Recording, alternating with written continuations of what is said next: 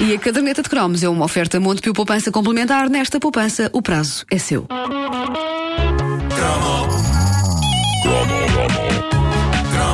O que está a ouvir é uma repetição. É uma repetição. Se houver referência a coisas que já aconteceram, não é estupidez. É uma repetição. É porque se trata de uma repetição. É uma repetição. Repito,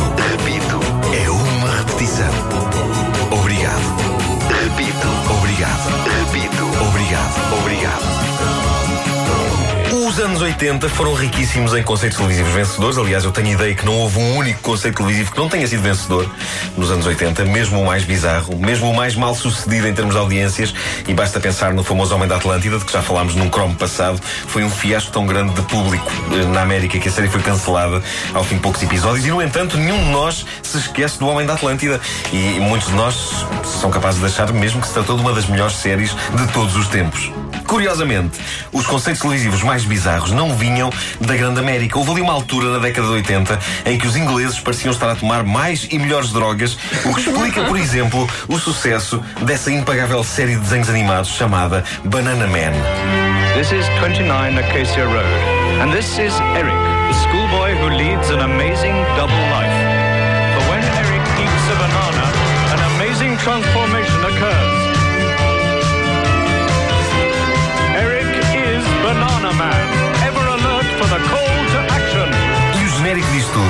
Eric é um jovem normal. Quando come uma banana, e sem que haja nenhuma explicação para o facto, o pequeno moço transforma-se num super-herói de gigantesco caparro chamado Banana Man. Eu era fã e ainda sou de Banana Man, porque é uma série deliciosamente estúpida e aleatória. Aquilo podia ser bananas como outra coisa qualquer. E, segundo me lembro, ele nem sequer tinha nenhum poder especial associado a bananas. Às vezes podia disparar cascas mortíferas, mas nem isso, nem isso. Se vir às árvores, tipo para cá. Nem isso, nada, nada. Mas em termos de super-heróis de origem britânica maluca, penso que ninguém bate a super-avózinha. Muito bom.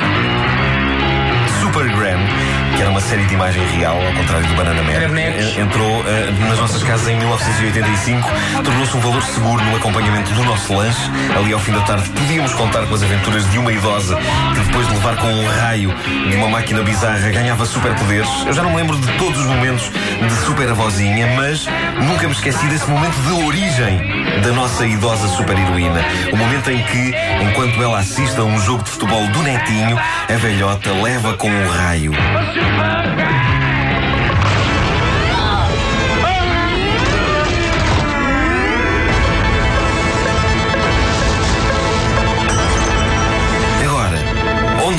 Se separa de forma radical da minha memória é na maneira como a coisa acontece. Eu julgava que era francamente mais espetacular e com melhores efeitos especiais, mas a verdade, a dura verdade é que a transformação da super avózinha é das coisas mais deprimentes que eu já vi em toda a minha vida. É que uma pessoa pensa co- como era e a recordação é espetacular. Ei, é. aquilo foi genial. Não podes ver, há certas coisas que não podes E ver. agora ver 30 anos depois. Há coisas que não podes ver. Não voltes a um sítio onde já foste feliz, não.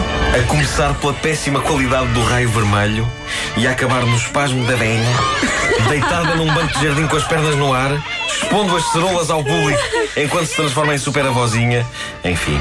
Ao contrário do que acontecia com Banana Man, a super avózinha não sofria nenhuma transformação visível. Mantinha-se a mesma avó de sempre, com a mesma roupa de sempre, nomeadamente uma boina gigantesca que alguém deve ter posto na cabeça, seguindo a lógica de "Pá, se as pessoas não se rirem com as histórias, pelo menos vão se rir com o chapéu.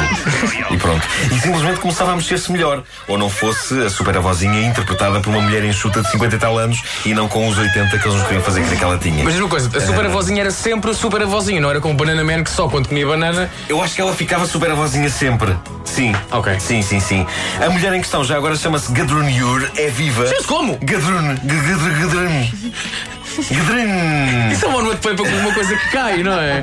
Foi ele se chama Catherine. E era som que fazia uma das armas do Chuck Norris. Gadrun Yur é viva, ela continua a trabalhar em televisão.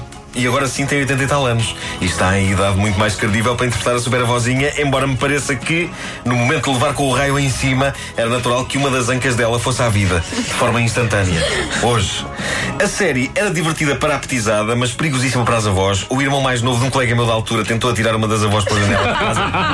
Ele queria saber se a senhora seria capaz de voar como a, a super avózinha, a senhora eh, apanhou um susto tremendo porque ainda por cima era um andar alto e as crianças, quando estão decididas a levar algo para a frente, ficam dotadas de uma força absolutamente sobre-humana. Eh, enfim, foi muito duro para muito petis da década de 80 a perceber-se que a sua avó não só não era super, como em alguns casos até era bastante perra. Coitadinhas das senhoras. Pai, podemos devolver à avó. O que tu queres fazer? Não mantires!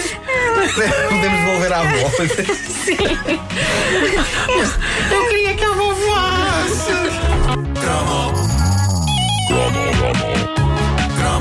O que está a ouvir é uma repetição. É uma repetição. Se houver referência a coisas que já aconteceram, não é estupidez. É uma repetição. É porque se trata de uma repetição. É uma repetição. Repito, repito. É uma repetição. Obrigado. Repito, obrigado. Obrigado. E a caderneta de cromos é uma oferta Montepio Poupança Complementar. Nesta poupança, o prazo é seu.